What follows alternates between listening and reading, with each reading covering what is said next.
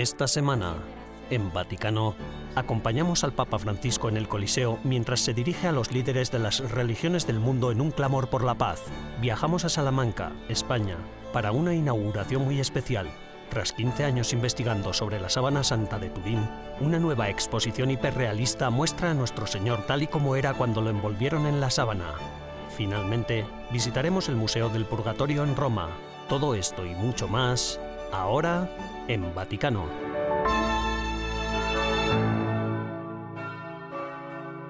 Buonasera, grazie per essere qui.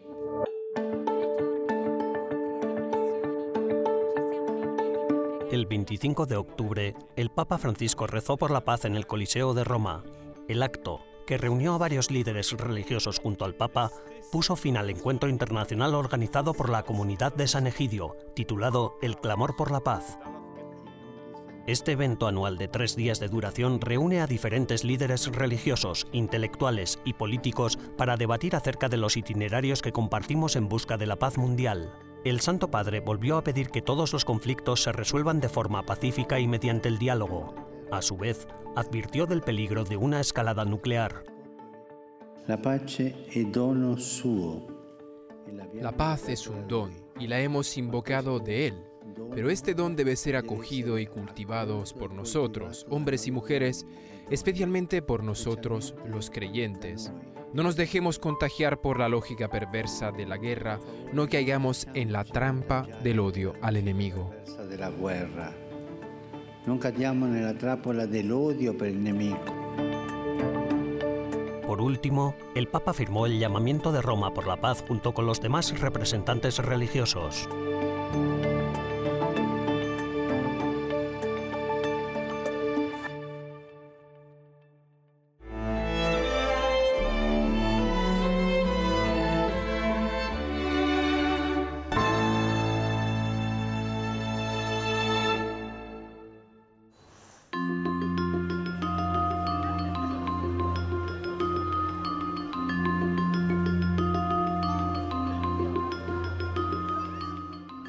El 22 de octubre, en la ciudad italiana de Perugia, el Centro de Bioética Fileremo organizó un seminario titulado El cuidado entre la vida y la muerte, reflexiones sobre la existencia humana.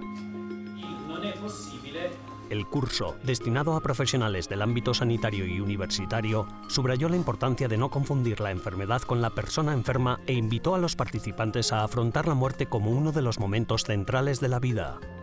En el panel participaron un filósofo, un sacerdote, un médico y un jurista. Francesco Vitelli, abogado y organizador del evento, nos explicó por qué el derecho a la vida es un derecho indisponible. El ordenamiento jurídico lo reconoce como algo tan fundamental, tan central en la vida de una persona, que no permite al titular de ese derecho disponer de él, ni venderlo, ni destruirlo, ni aniquilarlo, ni ponerlo a disposición de terceros. ¿Y esto por qué? Pues porque está inseparablemente ligado al propio concepto de persona. El sistema jurídico se fundamenta en un nivel relacional, en la relación entre dos o más personas. En el momento en que falla esa relación, falla el propio sistema jurídico. Reconocer el derecho a matar supone y significa implosionar el propio sistema jurídico. Fileremo es una asociación de promoción social con carácter científico que desde hace 15 años evalúa, investiga y difunde las cuestiones éticas que surgen en el ámbito de la bioética y su relevancia desde una perspectiva filosófica, antropológica, médica y jurídica.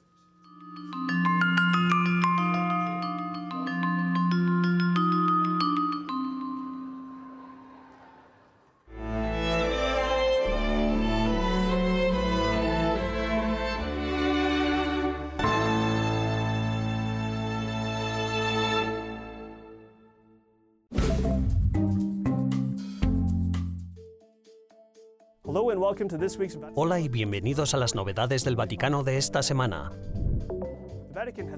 El Vaticano ha renovado su acuerdo de 2018 con China sobre el nombramiento de obispos católicos por dos años más. El acuerdo provisional entre el Vaticano y China se firmó por primera vez en septiembre de 2018 y se renovó por otros dos años en octubre de 2020, pero los términos del acuerdo no se han hecho públicos.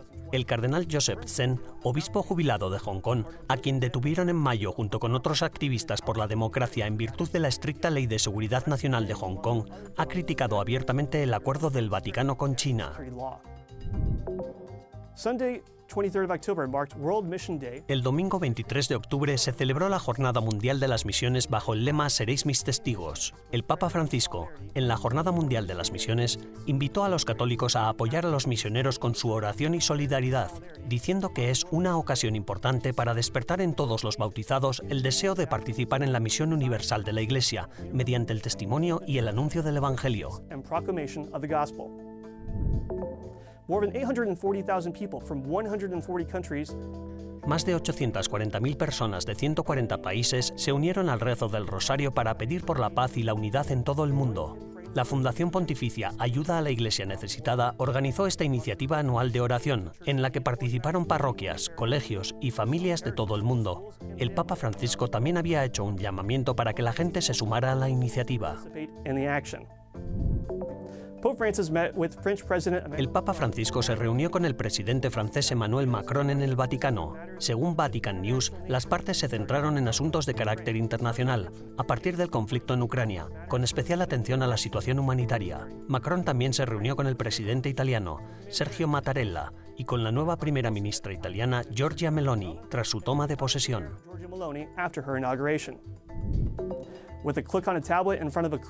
El Papa Francisco, con un clic en una tableta frente a la multitud reunida en la Plaza de San Pedro, se convirtió en la primera persona en inscribirse formalmente para la próxima Jornada Mundial de la Juventud en Lisboa, Portugal. Así, el Papa anunciaba que la inscripción para la Jornada Mundial de la Juventud 2023, el mayor encuentro internacional de jóvenes católicos del mundo, ya está abierta. El evento, según sus organizadores, está dirigido a personas de entre 16 y 35 años y tendrá lugar del 1 al 6 de agosto. Gracias por acompañarnos durante las novedades del Vaticano de esta semana.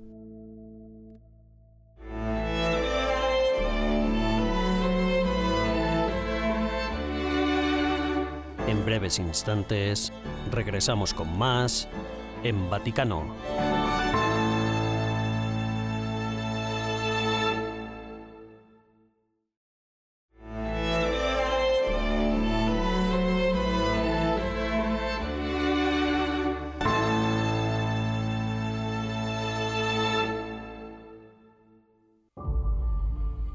La sábana santa lleva siglos siendo uno de los legados históricos más misteriosos y controvertidos que existen sobre la faz de la Tierra. Desde que apareció por primera vez en 1354, el sudario ha desconcertado a eruditos y científicos de todas las épocas. Para algunos, no es más que un engaño o representa a una persona común y corriente que, eso sí, murió de forma brutal, pero para otros representa algo verdaderamente extraordinario. Y ahora, por primera vez, podemos observar el resultado de la recreación a escala real del trabajo que diferentes expertos han llevado a cabo durante años. Aquí, en la Catedral de Salamanca, en España, se ha abierto una exposición que pretende representar como nunca antes el cuerpo que fue envuelto en el Santo Sudario.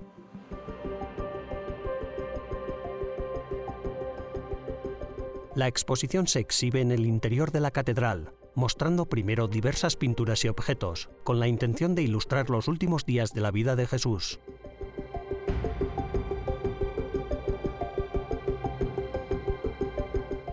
Álvaro Blanco es, además de experto en arte español, el hombre detrás de todo el proyecto. Esta exposición lo que la hace especial es que, pues después de 14 años investigando la sábana santa, hemos llegado a un punto de, ar- de arrojar otro tipo de conclusión, diferente a, a las que se habían hecho. ¿no? Eh, no es ya el debate de la ciencia, sino es el debate de la realidad. Es que en la sábana santa hay un cuerpo de un hombre. Hemos reproducido ese cuerpo. A lo largo de los siglos se ha trabajado mucho para intentar confirmar o refutar la autenticidad de la sábana santa, pero nunca antes se había hecho un trabajo tan minucioso para recrear a escala natural al hombre que se envolvió en el sudario. que los artistas a lo largo de la historia han detallado su imagen y solo a través del arte tenemos su imagen. Entonces, por primera vez en la historia, eh, la imagen que hemos creado carece de movimiento artístico.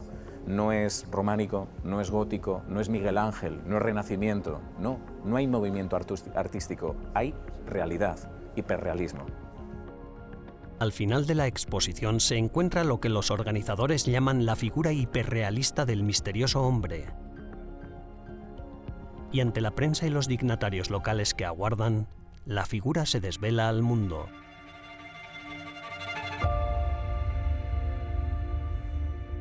Es una obra extraordinaria, con un aspecto increíblemente realista. La escultura, hecha de látex, silicona y cabello humano real, se ha creado a partir de los datos obtenidos de la famosa sábana santa. La piel se hunde, la piel, eh, el, vello es humano, eh, la profundidad del cuerpo a nivel de estructura pesa 75 kilos, se comporta como una persona. Es real, ¿no? Y entonces eh, ha sido arriesgado, pero pienso que se ha conseguido una figura muy, muy aproximada a lo que sucede a la sábana santa. La cabeza muestra incluso sangre y heridas, sugiriendo que son de la corona de espinas.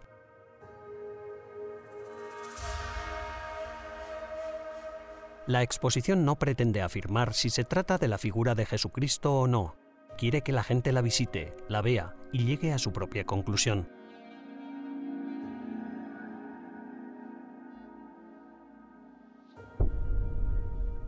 Pero para su creador, Álvaro Blanco, Después de trabajar en la obra durante tanto tiempo, la respuesta es obvia.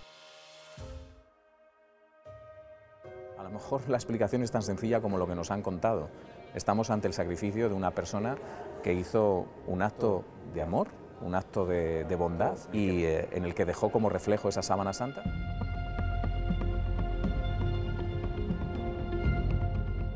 Es importante señalar que la Iglesia Católica no respalda ni rechaza oficialmente la sábana santa.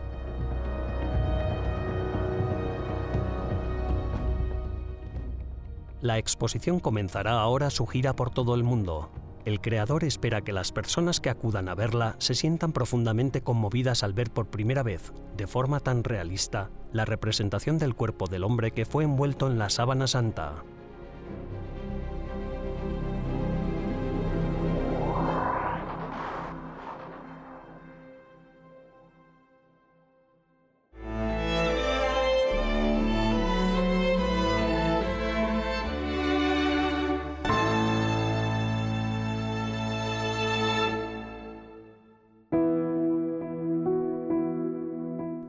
Mes de noviembre, la Iglesia conmemora a todos los que han partido de esta vida pero que aún no han alcanzado las alegrías del cielo. Una de las formas más importantes de recordar a un ser querido que ha fallecido es ofrecer una oración por él. Al acercarse el mencionado mes, Hannah Brockhouse, de la oficina de EWTN Vaticano, ha entrevistado al padre Paul O'Callaghan sobre los misterios del purgatorio y la importancia de rezar por los fieles difuntos. Padre Polo Callaghan, gracias por estar con nosotros hoy. Gracias a ustedes por la invitación. ¿Puede decirme por qué los católicos rezan por los muertos? Uh, Supongo que es una de las cosas que hacemos como cristianos, como católicos, con gran naturalidad. Cuando alguien muere, decimos, he rezado por ti, por tu familia, por el difunto, y es bueno que reflexionemos sobre lo hermoso que es eso, porque significa que con nuestras oraciones podemos ayudar a la persona que ha muerto, a la persona que está ya, por así decirlo, al otro lado con Dios.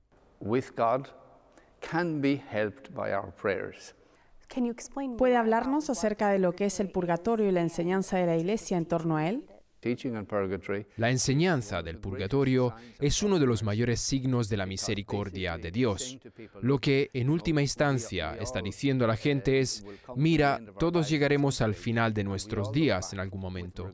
Y todos miramos atrás con arrepentimiento y con algo de miedo por no haber sido tan fieles como deberíamos haber sido.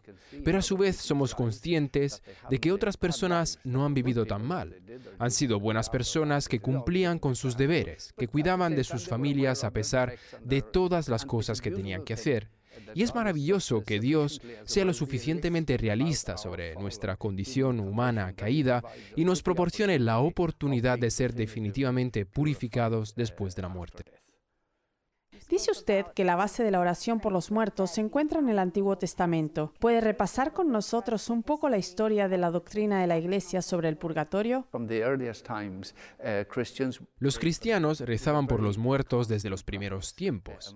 Era una práctica muy habitual entre ellos. De hecho, hay un autor del siglo VI, Isidoro de Sevilla, que dice que desde los tiempos apostólicos, que ya desde los tiempos apostólicos, los cristianos rezaban por los muertos.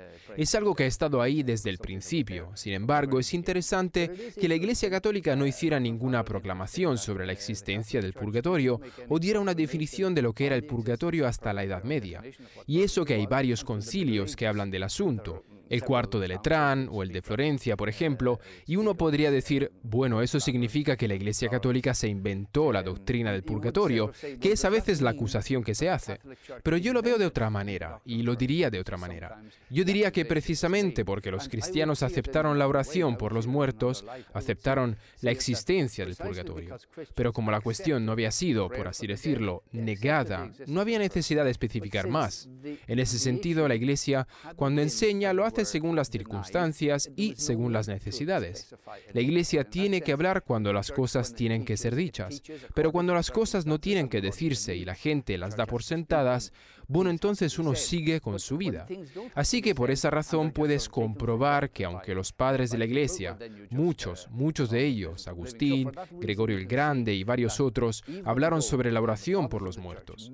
Y hablaron de la doctrina del purgatorio de diferentes maneras, de muy diversas maneras. Y por eso decía yo que en realidad no fue definida por la iglesia hasta la Edad Media.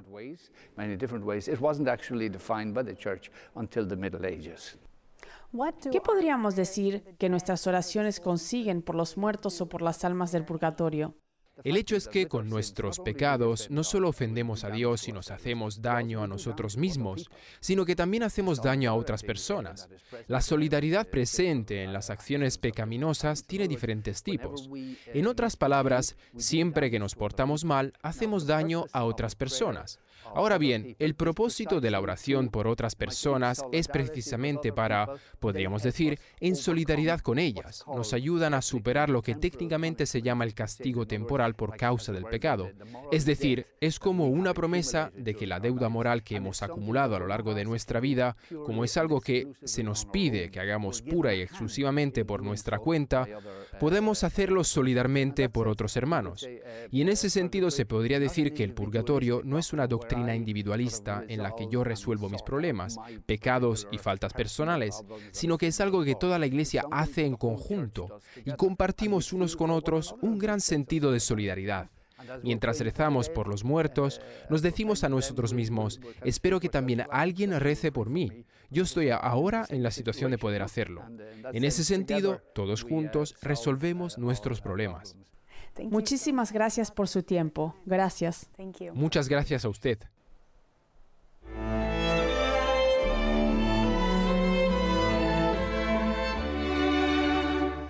Tras una breve pausa, regresamos con más en Vaticano.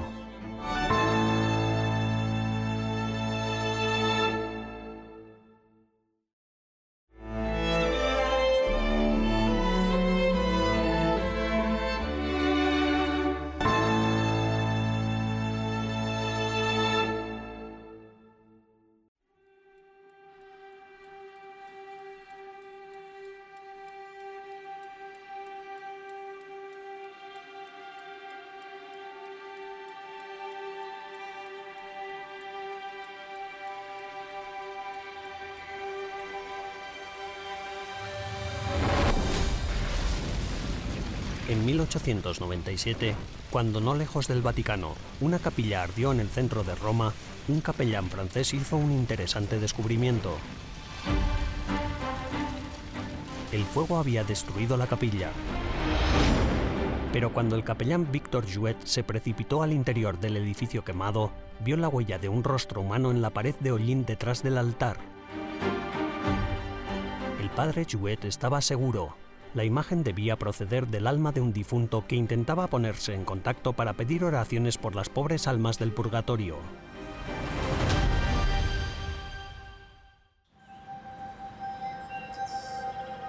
Tres años después, en el lugar donde se encontraba la capilla, se construyó una iglesia más grande de estilo neogótico.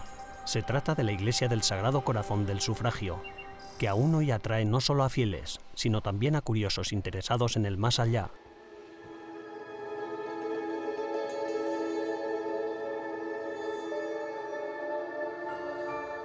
Así surgió el Museo del Purgatorio, concebido por el padre Víctor Jouet, misionero marsellés del Sagrado Corazón, ubicado en una pequeña sala lateral de la iglesia. El padre Jouet, francese, que era muy devoto el padre Jouet estaba muy comprometido con las almas del purgatorio y vio en esta imagen una invitación a buscar pruebas para demostrar la existencia del mismo.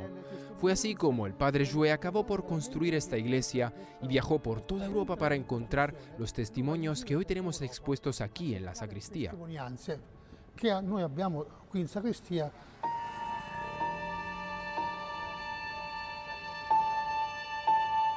El sacerdote recogió objetos no solo en Italia, sino también en Francia, Bélgica y Alemania.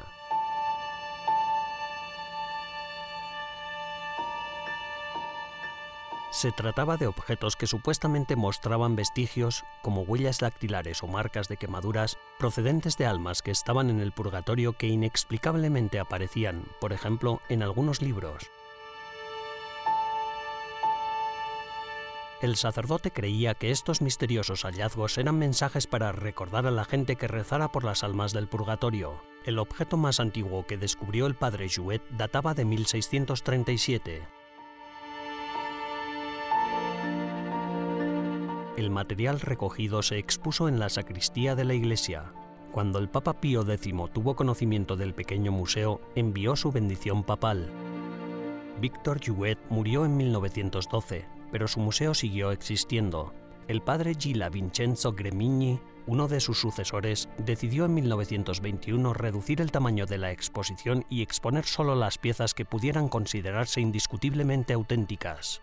Le preocupaba que una exposición demasiado grande diera la impresión de ser un espectáculo y que se olvidara el objetivo principal del museo. Los 15 mensajes del más allá que se exponen en la pequeña iglesia del río Tíber, a solo 10 minutos a pie de la Basílica de San Pedro, hablan a los visitantes de una realidad más allá de este mundo y se les anima a rezar por los muchos difuntos que necesitan las oraciones de los vivos. La iglesia misma en la que se encuentra la exposición da testimonio de ese mensaje. El cuadro en fondo la chiesa en alto este cuadro que se muestra en la iglesia es en realidad una descripción de todo el mundo religioso. Arriba está Cristo, abajo los sacerdotes celebrando misa y abajo las almas del purgatorio suplicando al Señor que las deje entrar en el cielo.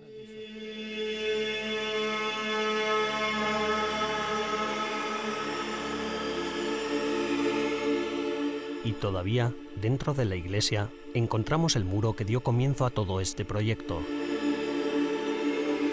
con su misterioso rostro impreso por el fuego en 1897, que aún hoy es visible y continúa atrayendo a muchas personas a esta iglesia.